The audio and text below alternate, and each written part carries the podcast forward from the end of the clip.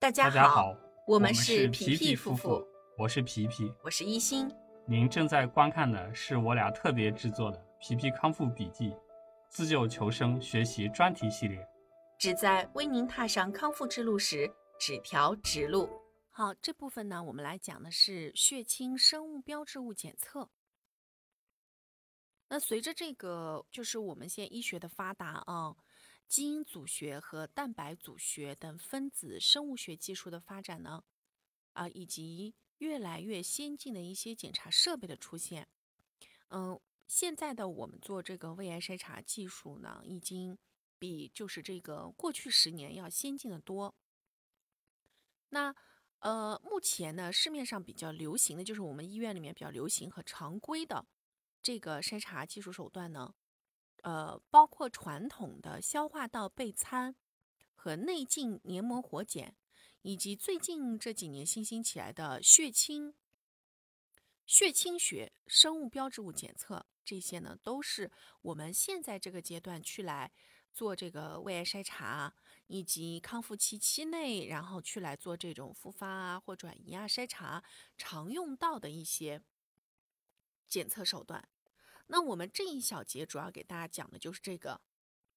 血清生物标志物的检测。嗯，血清生物标志物呢，你听到这个其实就就就会知道抽血，对吧？抽血。那除了抽血以外呢？还有就是利用我们的这个胃里面做胃镜提取出来的这些物质来进行检查。用于胃癌筛查的血清学生物标志物主要是包括了有胃黏膜终末分化产物、胃黏膜的终末分化产物，比如说胃蛋白酶原、促胃液素等等这些物质。还有胃癌相关的抗原，比如说 MG7 等等，癌基因和抑癌基因的产物，这个在我们上一个章节里面啊，我们有聊到过这个癌基因和抑癌基因的产物，就是怎么去啊这个呃上上一小节我们去了解这个病理分期的时候有讲到过这个，还有就是与胃癌相关的一些病原菌。比如说幽门螺旋杆菌等等，上面的这些指标呢，它的这个特异度、灵敏度都各不相同。嗯，检测的成本和实施条件呢，在每个地区和每个医院里面也都不一样。目前呢，比较多倾向于的是采用血清胃蛋白酶原含量检测，用来评估胃黏膜萎缩的范围。程度以及胃癌发病风险，这个是比较通用的，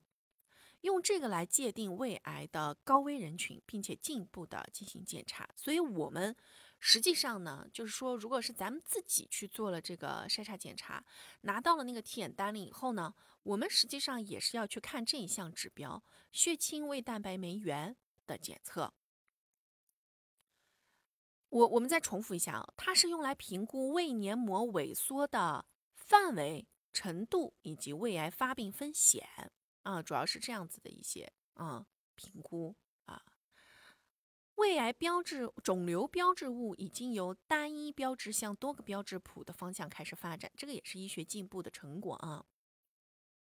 但是肿瘤标志物对胃癌的敏感性和特异性都不太高，特别是对于早期胃癌的诊断意义不是很大。由于有一些标志物检测也很困难、繁琐耗时，需要一些非常昂贵的仪器才能够完成，所以现在在临床上面专门用这个肿瘤标志物的方式来去做检查呢，很难推广。嗯，所以就是说，现在目前啊，我们是，我我们呃，医学发展到现在，依然还有很巨大的进步空间，就是去寻找那些敏感性好、特异性高、检测简单、快速。啊，就有效得到结果的这种生物学标志物，啊，是对于我们来提高早期胃癌筛查的意义是很大的。当然了，我们作为这个就是消费者来说，因为对于医院来讲，我们也是医院的消费者嘛。然后，那对于我们这些病人来说，要去筛查，或者说我们要去来预防来进行筛查的话，我们只能等。要不然就是去这个啊、国内非常好的一些医院，一线的这些医院去来看，它一般上这种技术比较多，然后来降低这个筛查的痛苦啊。毕竟做胃癌胃镜这个事情，挡住大家的最主要的原因就是做胃镜筛查太痛苦，是吧？然后做 CT 啊，或者是多普勒呀，等等等等这些啊，都不太舒服啊，所以就嗯，让大家就总是会望而却步。那好，那我们就来看看啊，就是这个这个血清检查主要包含哪些项目，来看看他们都是怎么弄的。首先就是胃蛋白酶原，呃，在我们那个检测报告上面的话呢，它叫 PG，是它的这个缩写。胃蛋白酶原是胃黏膜特异性功能酶的前体，嗯，它的这个嗯，就是胃蛋白酶原的一型是由胃底腺主细胞分泌的。胃底腺就分泌我我们胃里面的那个胃里面的腺体啊，主细胞分泌的。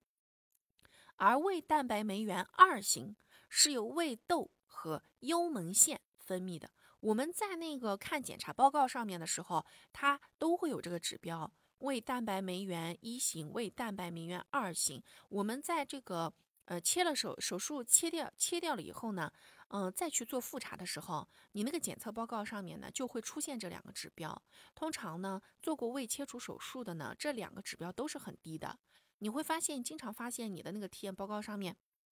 复查的时候，前两天也是有一个有一个密友啊找我看报告，它上面就是这两个水平比值比较低。那这个比值低呢，实际上它反馈的是什么情况呢？我们刚前面那一页 PPT 里面讲到说，它反映的是胃黏膜的萎缩。呃，胃黏膜的萎缩会使得血清胃蛋白酶原的水平啊比值降低。啊，比值降低。你看呢？这个一型是胃底腺主细胞，胃底腺，胃底在哪里？就是我们那个食管接着胃的那个那那个圆圆凸出来的那个部分，那叫胃底，胃底腺主细胞分泌的。而这个二型是胃窦和幽门接下面的十二指肠那个位置分泌的啊，胃胃窦和幽门腺分泌的。那这两个位置，你看，所以胃大弯那个位置，胃大弯、胃大弯和胃小弯那个位置，它是没有这个胃蛋白酶原分泌的。这两个物质，一个是由胃底接十二指接那一型是由接我们食管那一个部分的胃底的胃底腺腺体，就像一个喷淋头。你想，你想象一下，它分泌的时候，想象一下，只是一个比喻啊，它就像个花洒一样的洒到那个胃里面。而这个位置呢，就像一个泉眼一样的，胃窦和幽门这个部分分泌的二型，它就像是一个泉眼一样的，咕嘟咕嘟咕嘟往外冒，啊，是这样的分泌出来的。而这两个指标啊的这个比值啊，比值降低，它反映的就是胃黏膜的病变情况。胃黏膜的病变，黏膜病变就会影响到它们的分泌量，分泌量下降，然后消化不良，然后就会有很多的问题。你看，呃，国外的这个呃这个呃国外的研究呢，曾经有针对两千四百四十六例受试者进行研究，随访了十四年之后，发现胃蛋白酶原的水平与胃癌发生密切相关。嗯，胃蛋白酶原啊，这个分泌胃，那在我们国家甘肃武威胃癌高发区做的这个初筛里面发现呢。再行胃镜活检，对胃癌普查的研究发现，阳性人群当中，四十到六十岁的比较多，普查胃癌发现率是百分之零点四三。这什么意思呢？就是说，你这个胃胃蛋白酶原分泌量过小，那么你这个胃黏膜萎缩的可能性就会更大。那什么是原因呢？就是萎缩是原因，萎缩。到底是谁谁是前因，谁是后果呢？就是你想那个腺体的分泌，如果你那个胃黏膜萎缩了，你受刺激是不是这个刺激性下降？然后你那个你那个腺体分泌量就低。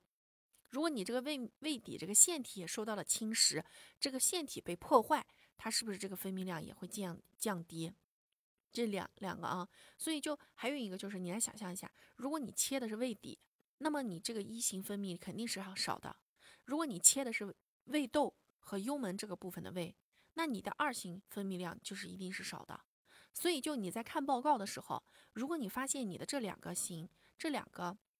指标哪个少，你来先想想，结合一下自己切的那个部分是什么，把哪包含了哪一个部分的这个胃是切掉了，然后你再去想。它到底是是被你切掉了没有了不存在了，还是说是你的这个切掉了以后剩下的那两个部分是存在的，但是它的这个比值不正常了？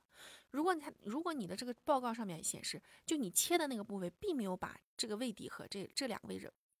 切掉，只是切掉了胃底，哦，只胃大弯那个位置，而这两个腺体的部分没有切掉。那么它的这个比值发生变化，那有可能揭示的就是你这个胃底和胃窦幽门这个附近有有萎缩，有这个可能性啊。那你的吻合口啊或者是什么之类的这些地方有萎缩，所以就你要提高重视。那咱们重点其实就是康复期内咱们要怎么重视。那如果你是个正常人，然后呢你去做这个胃检查的时候发现这个指标不正常，那就。你你基本上你你可以医生可能就会开始怀疑医生啊医生医生可能就会开始怀疑说，哎你这个是不是这个胃黏膜萎缩了，或者是有其他的什么病变了，然后这两个指标会下降。所以就咱们看到这个指标的时候，咱们得明白这个指标代表的是什么意思啊。第二个呢就是血清 Mg7 杠 Ag 检测是指什么意思呢？它叫人。胃癌 Mg7 抗原检测，它呢是一个非常良好的肿瘤标志物。免疫组织化学研究证实呢，它具有比较高的这个敏感性和特异性。根据报道，它的就是在咱们国家的这个山东啊，呃这个县，然后呢有两千七百一十例年龄在三十五岁到六十五岁的高危人群中发现。做这个血清 Mg7 杠 Ag 的这个抗原检测的时候，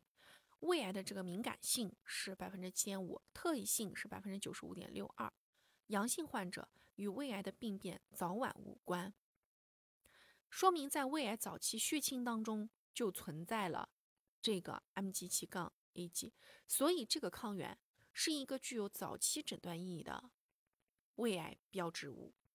咱们在看那个检测检测报告的时候，上面呢就是我们有一些那个呃报告上面会有这个 Mg7 杠 Ag 抗原，有一些报告上面没有。那做早期胃癌筛查的时候，它就会出现这个指标，呃血清检测。第三个呢是胃液固有荧光光谱检测，这个呢是胃液直接与病变部位的胃黏膜接触，能更直接的反映癌组织生长。分泌代谢的状况，嗯，我们国家的这个孙晓宁，呃，这个医生呢，他等他的团队啊，利用胃液固有荧光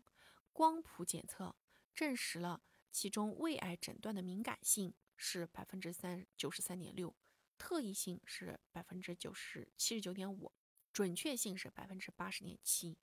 可见西施胃液固有荧光光谱检测。在胃癌筛查过程当中的敏感性、特异性、准确性比较高，所以我们有一些医院呢，也用它这个胃液固有荧光光谱检测来去查胃癌，也去去查胃癌。但这个呢，就是需要你去提取一部分的胃液出来，就做胃镜的时候，然后提取出这个胃液，然后来去做。嗯，第四个呢，就是我们在前面就讲过的这个胃癌隐血珠法。是由咱们国家很厉害的一个医生，嗯，秦德兴，他经过二十八年，在全国二十多个省、三百多个县、三十岁到七十岁人群当中展开的隐血珠筛查，筛查了一千六百多万人次，嗯，胃镜检查接近一百多万人次，筛出了食管癌、胃癌七千七百六十六例，其中呢，三分之二都是早中期病例，早中期。方法的特异性不高，但是方法简单，痛苦小。这个就是我我刚前面讲的，它让你先用一个试纸含在嘴里查一查口腔里面是不是有潜血。如果口腔里面有潜血，它就会让你吞一个银血珠下去，然后呢在胃里面放个三五分钟，然后再给你拉网拽出来。拽出来之后呢，去看这个银血珠里头的那个呃所含的试剂，它有没有变色，有没有变阳性。然后来去查你胃里面，因为你胃黏膜受损了以后，它就会有血液流出来嘛，会有血渗透到你的胃液里面去，就是去查你这个胃液里面是不是有潜血。所以这个其实是一个潜血实验，嗯，潜血实验去来筛查。然后就幽门螺旋杆菌，嗯，胃癌预防亚太地区共识指南指出，亚太地区的胃癌高危人群中，人群感染幽门螺旋杆菌，嗯。就是这个去查这个呢，是可以降低胃癌风险性的。因为我们在前面前面前面胃癌的致病原因有什么？里面呢有提到过，幽门螺旋杆菌是明确致癌的细菌，嗯，是明确致癌的细菌，所以就查幽门其实有利于去来确诊这个病人现在的这个胃部的疾病情况。测定这个胃癌患者患病前的血清，发现其幽门螺旋杆菌抗体阳性率明显高于对照组的时候，基本就可以判定它是有问题啊，是有问题。所以目前血清检测幽门螺旋杆菌感染可以作为筛查胃癌高危人群的方法之一。像我们家呃皮皮呢，还有我，我我们我我们两个每次去来做这个检查的时候，特别是皮皮，他一定会去查幽门。一定是查幽门的，要查一下是不是有了。嗯，那如最早期的时候呢，查出来有的，所以我们在家里面就彻彻底底的去换了一下厨房里面的东西，然后把什么菜板啊，然后水槽啊，啊，包括现在我们家用的抹布啊，全部都是一次性的抹布。然后还有就是那个菜板啊，改成了不锈钢的。然后呃，就是家里面的很多地方都发生了这个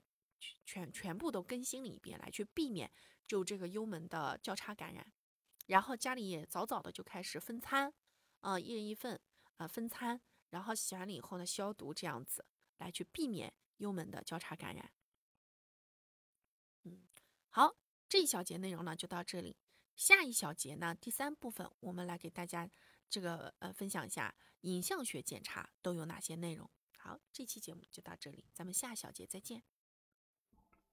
吃对餐，养好胃。皮皮夫妇祝大家跑赢五年生存期，跑赢一辈子。